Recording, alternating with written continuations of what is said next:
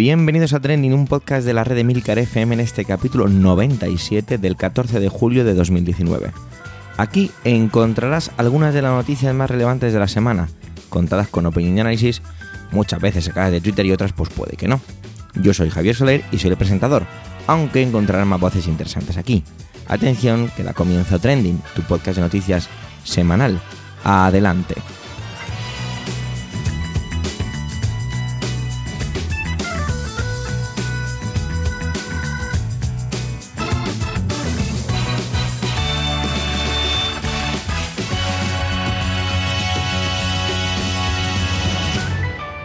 La semana pasada no sacamos podcast. Debido a una serie de ingredientes que se nos mezclaron en la sartén, no pudimos sacar el plato cocinado como queríamos. Por lo tanto, os pedimos disculpas por ello.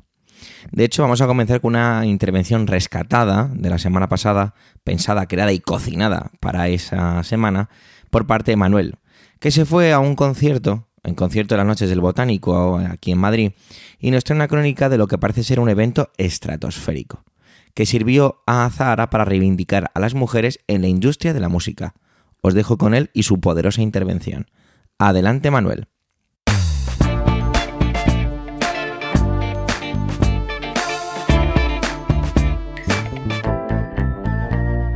Hola oyentes, hola equipo trending.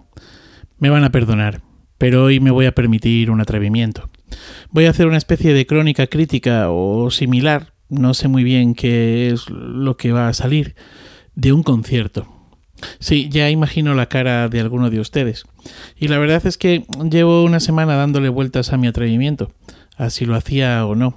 Y finalmente, anoche, mientras disfrutaba de unos margaritas con el conductor de este podcast, el amigo y admirado Javier Soler, quien además acaba de cumplir años, hablamos de ello, y me dio ese empujoncito que me faltaba. Bueno, no sé si el empujoncito me lo dio él o los margaritas. Verán, la semana pasada estuve en el concierto de Zahara en el Botánico de la Universidad Complutense. Era mi primera vez en las noches del Botánico, y debo decir que quedé bien complacido con la experiencia. No solo por el concierto, del que hablaré en breve, sino por el espacio y el concepto. Las noches del botánico se celebran en el Real Jardín Botánico de la Universidad Complutense de Madrid, un lugar de fácil acceso tanto en vehículo propio como si vas en transporte público y con múltiples plazas de aparcamiento cercanas. Se trata de un espacio coqueto, cercano, em, en el que en ningún momento tienes sensación de agobio. Todo está cerca. Y todo está cuidado. Un detalle tonto, pero que me pareció pues significativo. El servicio de seguridad de la puerta de acceso trataba al público con mucha educación. Buenas noches, por favor, gracias. Muy de agradecer, la verdad. Y una vez dentro, las barras, los puestos de comida, los puestos de artesanía, los aseos, los contenedores de residuos, todo muy accesible, todo muy bien dispuesto. Y el concepto de este eh, escenario pequeño, este espacio recogido, coqueto, elegante, también eh, me encantó. Bueno, vamos al lío. El lío es el concierto de Zahara. Bajo el título de La Noche de las Astronautas, Zahara creó un espectáculo con mayúsculas. Una noche de estrellas, una noche de mujeres, una noche de amigas, una noche de feminismo. Casi a oscuras, salió al escenario sola, arropada por los aplausos del público y su guitarra acústica, y entonces se hizo el silencio. Zahara cantó La Gracia, y nos sedujo a todos, y así, con el silencio creado, nos contó que al hacer la lista de posibles colaboraciones para esa noche, salían más hombres que mujeres, porque la industria de la música está en manos de hombres, y es más fácil acordarse de ellos que de ellas. De hecho, a la propia artista le pasó, y por eso, antes de caer en la trampa, decidió hacer una lista de mujeres astronautas. Prometió una noche de colaboraciones femeninas. Zara presentó su banda para el concierto, su tripulación. Carlos Sosa a la batería, Pablo Pérez, bajo y coros, mi admirado Manuel Cabezalí, guitarra eléctrica, estuvo también en los sintetizadores y las voces, y esa bestia musical que es Martí Perarnau IV, y del que cada día estoy más enganchado, una tripulación de lo más galáctica. Tras la gracia vino diluvio universal, que sirvió como cuenta atrás del lanzamiento del cohete, y a partir de aquí fue un no parar, una auténtica fiesta. Sobre el escenario comenzaron a brillar las estrellas. Primero fue Amaral, luego Vega, más adelante Lourdes Racian Red, Rosalén y finalmente Ximena Sariñana la cantante mexicana que había teloneado el concierto. En todos los casos interpretaban dos canciones, una de la invitada y otra de Zahara. Todas brillaron con luz propia. Ahora, me parecieron memorables, absolutamente memorables, Amaral con el universo sobre mí y Zahara cantando con ella, por supuesto, menudo tándem. Y también el momento con Rosalén y Bea, la intérprete de signos, que fue bonito, bonito. Bueno, es que son muy lindas las tres. Durante el concierto se fue desgranando el nuevo disco, y hubo un momento en el que yo no paraba de pensar cuándo iba a tocar hoy la bestia cena en casa. Tenía ahí como una pequeña preocupación. Nunca imaginé que esa canción iba a ser el final, un final brutal, un final de tocar la luna, porque Zahara sacó al escenario y a la pista del concierto, entre el público, un cuerpo de baile magnífico, liderado por la propia Macarena García, y a toda caña cantó y bailó, y mientras tanto, en las pantallas se proyectaban las caras y nombres de políticos, con a los que tildaba de humanos o replicantes. Este final fue absolutamente espectacular, memorable, de perdurar. Luego vinieron los bises, y para ello Zahara cambió de tripulación. Una nueva banda, toda mujeres. Laura Soya, Mariana Pérez, enamorado estoy de esta mujer y de suerte en la batería, Angie Sánchez y May Alean. Y para remate se atrevió con Life on Mars, un homenaje a Bowie, en el que de nuevo entraron en el paisaje ya lunar Amaral, Vega, Rosalén, Racian Red y Ximena Sariñana. Fue absolutamente impresionante. Un concierto feminista que hacía falta. Pues como decía al principio, la industria es cosa de hombres. Bueno, o era. Feliz día, feliz vida, feliz verano. José Miguel esta semana nos trae el gran trending de estas últimas semanas, disculpad que me repita, y es todo lo que tiene que ver con la formación de gobierno, o con, bueno, más bien con la falta de esta, y toda la parálisis que tenemos debido a las continuas negociaciones y especulaciones y demás que tenemos. De hecho, parecen ya como muy lejos cuando fueron las elecciones allá en mayo. Así que nada, os dejo con él y con su intervención. Gracias y adelante, José Miguel.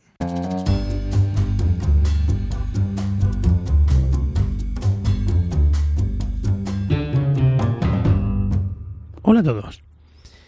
Quería empezar mi intervención de esta semana con una fe de ratas. En mi última intervención yo decía que Otegui había sido elegido diputado en el Congreso de Diputados en, la última, en las últimas elecciones y eso es, eso es falso, porque no, no se presentó.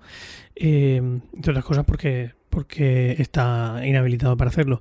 Pero para lo que no está inhabilitado es eh, para ser secretario general de EH Bildu, que es el cargo que desempeña en estos momentos y por tanto es el líder oficial de esa formación y en calidad de tal fue entrevistado en, televisión española en el canal 24 horas. Así es que, mm, reconocido este error, el resto del argumentario de, mi intervención queda intacto. Bueno, una vez dicho esto, vamos a pasar a, lo que al tema de, de, esta semana que me gustaría comentaros y es pues como no podría ser de otra manera, el tema de la formación de gobierno, de la posibilidad de repetición electoral, etcétera.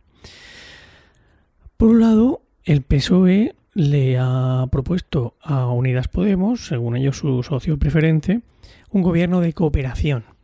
Es decir, nada de coaliciones, nada de, de, estar juntos en el gobierno, como. O sea, que, sea, que el gobierno sea producto de una coalición entre PSOE y Unidas Podemos, sino que es un gobierno del PSOE, quizá con alguna colaboración estelar de mm, miembros propuestos por, por Iglesias, por Unidas Podemos en general. Pero lo que quiere hacer en todo caso el PSOE en estos momentos es, primero, acordar el programa y luego ya hablamos de cargos. Eso es lo que, lo que han lo que han dicho. Eh, una vez acordado ese programa de, de, mínimos, en el que el PSOE ha hecho una oferta, que según Unidas Podemos se parece demasiado al programa electoral del PSOE y que no tiene casi nada de sus aportaciones, pero bueno, una vez acordado ese, programa, pues existiría la posibilidad de que Iglesia sugiriera ministras o ministros independientes, en principio independientes, aunque luego Pedro Sánchez habló de que podrían ser eh, de, de, Unidas Podemos, y de reconocido prestigio. O sea, mm, lo que viene siendo más astronautas, más Pedro Duques, ¿vale? Y ya digo, en, un, en, unas últimas declaraciones, Pedro Sánchez ha, dicho que, incluso podrían ser de Unidas Podemos, pero, eso sí, con un perfil muy técnico. Básicamente, de lo que se está protegiendo eh, Pedro Sánchez es de meter a Pablo Iglesias en el gobierno. O dicho de otro modo, con Iglesias no. ¿Cuál es el miedo principal de Sánchez para, para tener esta actitud? Pues según él, Cataluña y el 155. Es decir, no ve posible estar en un gobierno con una vicepresidencia de Sánchez o incluso con un ministerio, perdón, de, Iglesias o con un ministerio de, en el que estuviera Pablo Iglesias, eh, que luego se viera obligado a aplicar un 155, por ejemplo. Esto lo decía en unos desayunos Pedro Sánchez. Podemos, por su parte, se ha comprometido a dejar por escrito que va a respaldar la, la política respecto a Cataluña que decida el PSOE. Pero aún así, esto a Pedro Sánchez parece que no le, que no le sirve. Entonces, ¿qué es lo que ha hecho Podemos? Pues ha decidido hacer una consulta a las bases. Es cierto que hay en este en ese partido, pues hay algunas cosas, no tantas como le gustaría a mucha gente, que se consultan a los a, a los militantes, a las bases, los inscritos, como los llaman ellos. Pero claro, también pasa en estas votaciones, como en casi todas, que depende mucho de cómo se realicen las preguntas. Y hay gente a la que no le ha gustado cómo se han realizado las preguntas. ¿Y cuáles son esas preguntas? Pues según desde la, desde la, la dirección, se, lo que se dice es que se han puesto sobre la mesa las dos propuestas que hay. Por un lado, la propuesta del PSOE, que acabamos de comentar, ¿vale? Un acuerdo programático de participación el gobierno de segundo nivel. O, o la propuesta que tiene, que ha puesto Podemos sobre la mesa, que es un, gobierno de coalición sin vetos en los ministros. Claro. Mm, no se ha, ha, ha, habido gente como Teresa Rodríguez o Ramón Espinar que han que han criticado mucho que no exista la opción de votar en contra de una investidura de Pedro Sánchez. Eh, la, la, las dos opciones son votar a favor de la, de la investidura, pero con estas condiciones. De todas maneras, claro, es obvio que va a ganar esa segunda opción de que de un gobierno sin vetos en los ministros, que es lo que, que, es lo que ha propuesto Podemos. Y lo que, bueno, entiendo yo que votará la inmensa mayoría de los inscritos que tienen hasta el 18 de julio para hacerlo. O sea que hasta esa fecha no, no podremos saber el resultado. Mm, claro que, ¿para qué sirve esto? Pues obviamente para presionar más al PSOE durante la negociación. Es decir, decirle a Pedro Sánchez, no, no, mira, no, eso no lo puedo aceptar porque mis inscritos me han dicho que no. Mis inscritos me han dicho que lo único que puedo aceptar es un gobierno de coalición en el que no haya vetos en los ministros y por tanto yo, Pablo Iglesias, pueda ser ministro de lo que sea. Pues, eh, claro, es así como se debe plantear una consulta a las bases. Pues hay gente que dice que lo normal sería primero cerrar el acuerdo y luego someter a votación ese acuerdo al que se ha llegado. Pero claro, esto no serviría para meter presión durante la negociación, que es lo que también quiere Iglesias. Bueno, esto es lo que, lo que va a decir la consulta que se ha hecho a, a las bases de Podemos. Pero, ¿y qué pasa con las bases del PSOE? ¿Van a hablar las bases del PSOE? Bueno, pues muchos dicen que las bases del PSOE ya hablaron. ¿Recordáis aquello del con Rivera no? Pues eso fue algo bastante explícito que dijeron las bases del PSOE. Lo que se está jugando ahora mismo es el, el relato. Es decir, aquí hay que dirimir de quién es la culpa de una posible uh, de un posible adelanto electoral. Eh, parece que para Iglesias el convocar ese, esa consulta bien ahora o incluso haberla consultado, haberlo hecho después de la negociación del acuerdo, pues eh, eh, descarga un poco esa culpa en los votantes y se la descarga a él. Y así ante un posible adelanto electoral, pues no pasaría como parece ser que ocurrió la última vez que hubo que adelantar las elecciones por esto que no se pudo formar gobierno y que muchos culparon a Podemos de esa, repetición electoral. Mm, otros han dicho que al PSOE le interesa también que haya una primera investidura fallida para luego poder presionar a ciudadanos, ¿no? Cuando se vaya acercando la fecha de la, de la repetición electoral, decir, ciudadanos, vosotros que sois tan liberales, que sois tan moderados, que venís a regenerar la política, ¿por qué no os abstenéis?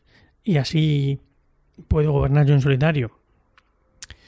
Pero claro, eso es un ese tema no está claro y es lo que lo que me lleva ya a la segunda a la segunda parte de esta intervención, que es qué pasaría si hubiera una, repetición electoral. Claro, si el PSOE sigue flirteando con, con Ciudadanos, aunque Ciudadanos por ahora ha pasado del, del flirteo completamente, pero si Ciudadanos quisiera entrar un poco al trapo y, dejarse querer, habría muchísimos votos del PSOE que en una segunda, en una repetición electoral, volverían a Podemos. Mucha gente que anteriormente, ese millón y pico de votos que ha perdido Podemos desde las últimas elecciones a estas, pues hay muchos que hayan vuelto al PSOE, digamos, eh, pensando en el voto útil y pensando en, en darle un gobierno al, dar un gobierno al PSOE muchos de esos votantes, viendo que el PSOE, en vez de querer hacer crear un gobierno de coalición o de cooperación o como sea, con Podemos, lo que intenta es hacerlo con, Ciudadanos, es probable que volvieran a, votar a Podemos para presionar y conseguir unas, eh, políticas más a la izquierda.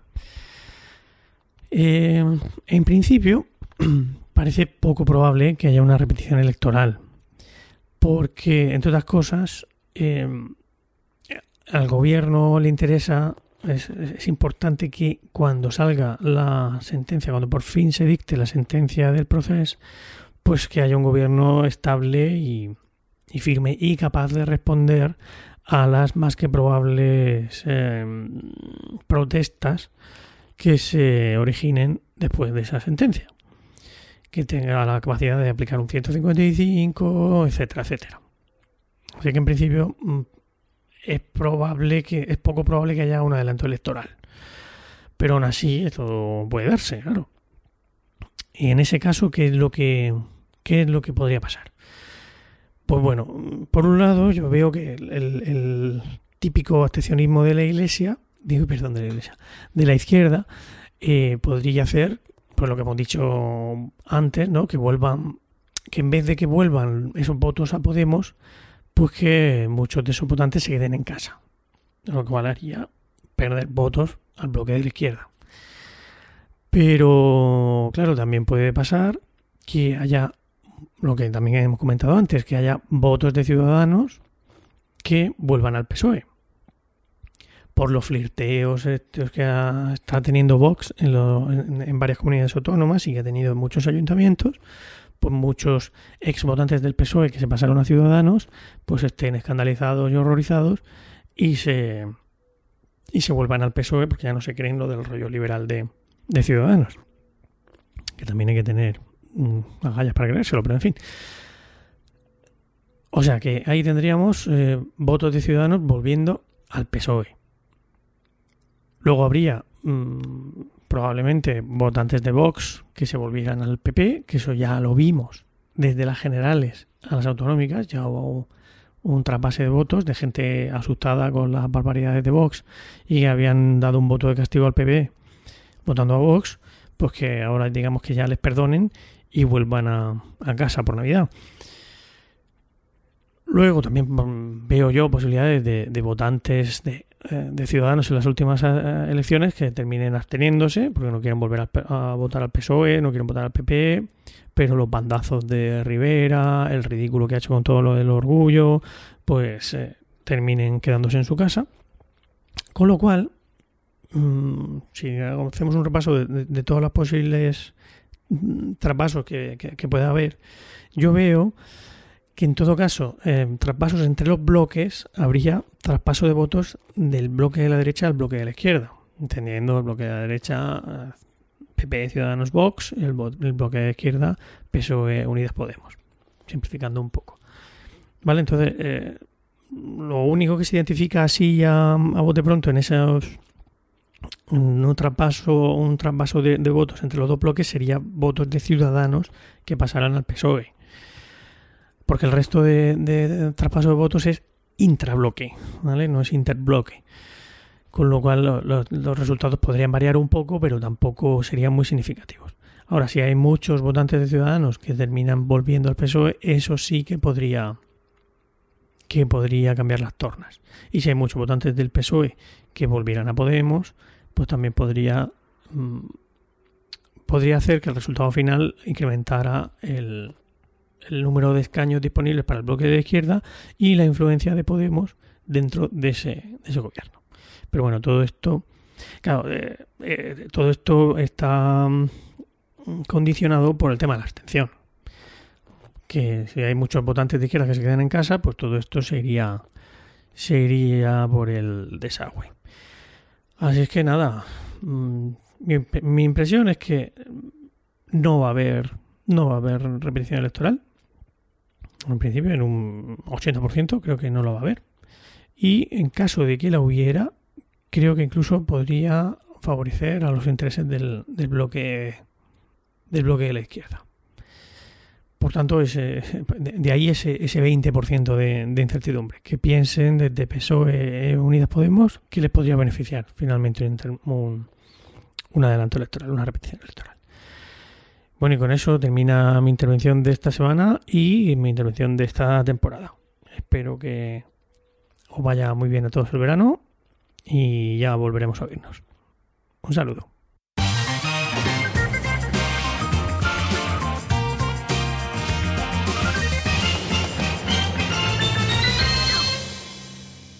Uno de los grandes temas que suelo traer aquí suele ser el tema del dinero. Dinero que traigo a trending de una manera a veces como transversal o conclusión de una noticia, de un encuentro, de un choque, de una situación. En definitiva, el dinero. Pues bien, esta semana no pude evitar quedarme con un titular eh, mientras deslizaba, mis dedos por Twitter y que guardé para leer más tarde. La web de Omicrono, perteneciente al diario español, titulaba así un artículo, ¿vale? Y es, aún sin gobierno, los diputados gastan más de 400.000 euros de las arcas del Estado para comprarse los mejores iPad. La verdad es que esto me viene al pelo. Había hecho una parte aquí en el guion, pero directamente me la salto porque habéis escuchado a José Miguel, por lo tanto no tengo que contar la situación en la que estamos ahora mismo con el desgobierno o la falta del mismo. Mientras todo esto ocurre, se saca tiempo para que nuestros pobres diputados, que van medio desnudos a defender los intereses de los ciudadanos de este gran país, necesitan, lógicamente, herramientas para trabajar, cosa que evidentemente entiendo, pero lo que llama la atención es que hayan escogido el modelo más caro posible. El Congreso dota a los diputados con un kit tecnológico y este tiene que ser un dispositivo compatible con iOS. Es decir, Apple, ¿vale? ¿Por qué? Pues me parece, esta, esta parte me parece como muy, como, no sé, para mí muy coherente. El, gobierno tiene una serie de aplicaciones que se desarrollan y se desarrollan solo en el lenguaje para poder utilizarse en iOS, en dispositivos Apple, es decir, iPhone y iPad. ¿Por qué? Pues bueno, yo creo que ahí, fíjate, creo que incluso tiene que ver con una cosa inteligente y es abaratar costes y por qué no hacerlo en una única plataforma cuando encima a priori es la que más seguridad nos ofrece. Pero no vamos a hablar aquí de iOS, ni de iPad, ni de, Apple, porque no es el podcast para eso. Para eso tenéis a Emilcar con su daily, con su weekly y demás. No se trata de eso. Pero bueno, hasta aquí todo me parece más o menos, pues más o menos normal, ¿no? Pero lo que sí me parece extraño es que, es, que, sea, que tenga que ser un, un dispositivo tan potente como un iPad Pro, ¿no? Porque de hecho el iPad que la mayoría de los diputados han elegido es un iPad Pro de 12,9 pulgadas con 256 GB de espacio. ¿Vale? Han elegido el modelo solo Wi-Fi. Ahí hay que reconocerles que han dicho, venga, va, para que no se note mucho. Y os voy a contar que el, guion que yo he escrito lo he hecho sobre un iPad Pro de 12,9 pulgadas con 256 GB. El mío sí que es Wi-Fi y, y, y, celular, que se llama, ¿no? Que tiene posibilidad de meter una tarjeta SIM y conectarte a Internet de manera independiente de la Wi-Fi. Entonces, yo que no soy un usuario avanzado, pero tampoco soy un usuario de perfil bajo, me pregunto que ¿para qué necesitan una máquina así? Y la respuesta es que no la necesitan. Pero bueno, al margen. Recordemos ¿no? que hemos visto en, pleno, en medio de los plenos, en sesiones, simplemente ver pornografía a nuestros diputados o jugar al Candy Crush. Por supuesto, los iPads vienen con su funda y teclado. No vaya a ser que los diputados tengan que poner algo de su bolsillo. Querido oyente, como os decía, esto ha sido escrito en un iPad Pro de 12,9 pulgadas, 156 gigas, Wi-Fi más eh, celular, y vuelvo a decir que esto no está justificado. Esto es una noticia amarilla, por supuesto que lo es, y no tiene que ver con que haya un desgobierno, porque estoy convencido que es una cuestión de, porque esto es un renting, se habrá acabado el renting y hay que hacer otro. Ya está, es algo bastante sencillo. Lo que pasa que para no dejar de ser llamativo, la cantidad 400.000 me parece una cantidad elevada. Podríamos a lo mejor utilizarla para otras cosas o eh, hacerlo de otra manera. Desde hace ya varios años estamos siempre viendo cómo la imagen de la política estaba siempre como empañada, ¿no? Bueno, estaba, no, está siempre como empañada. Mm, como que no terminan de ganarse la confianza del ciudadano.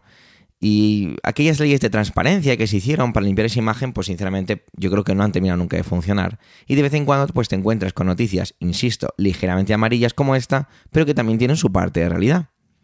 La verdad es que habría sido todo un ejemplo que los diputados hubieran optado por coger un iPad normal, sin apellidos, para así demostrar que, bueno, que, que, en el mundo de la política pues también se puede hacer de una manera más coherente. La política da la impresión de que se ha profesionalizado, que se ha convertido en una profesión, en una meta.